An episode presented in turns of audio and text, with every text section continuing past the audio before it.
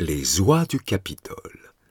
Une histoire de Jean-Philippe Noël, racontée par Jean-Paul Borde.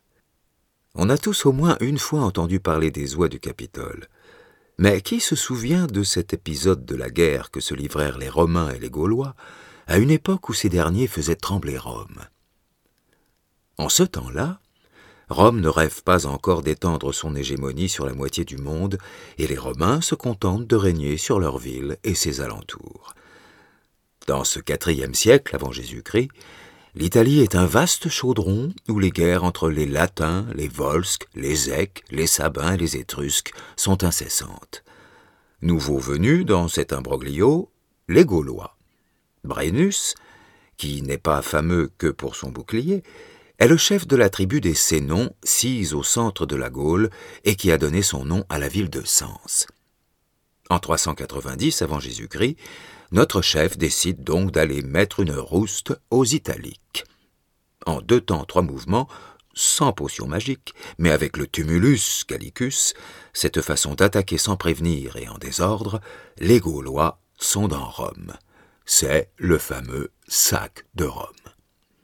Les Romains, effrayés, partant de mauvaise manière, préfèrent déserter la cité plutôt que d'affronter ces hordes barbares, laissant à une poignée de braves le soin de défendre le Capitole, la plus fameuse des sept collines de Rome.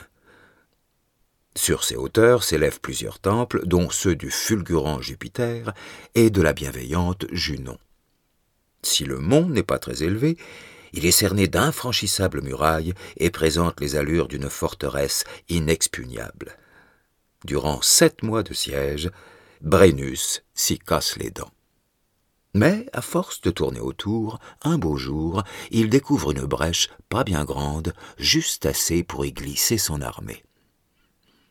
Prudent, le chef attend la nuit pour attaquer. Seulement, aussi malin que soit le Gaulois, il n'a pas songé aux oies. Quelles oies?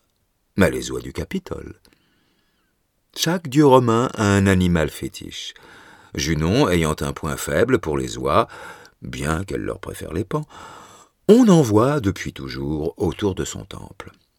Et s'il y a bien une chose que la jante des Anatidés déteste, c'est être dérangé en pleine nuit.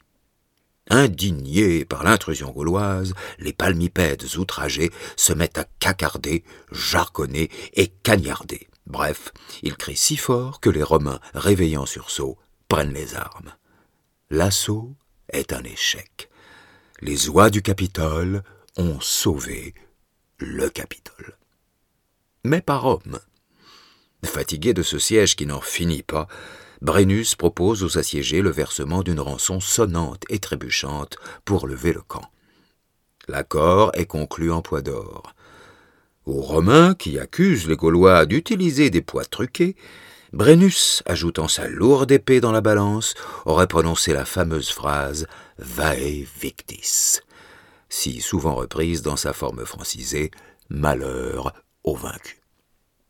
Pline raconte que les Romains organisèrent par la suite chaque année un défilé dans lequel une oie était portée en triomphe, alors que tout le long du parcours, des chiens qui, eux, n'avaient pas aboyé cette nuit-là, étaient crucifiés vivants.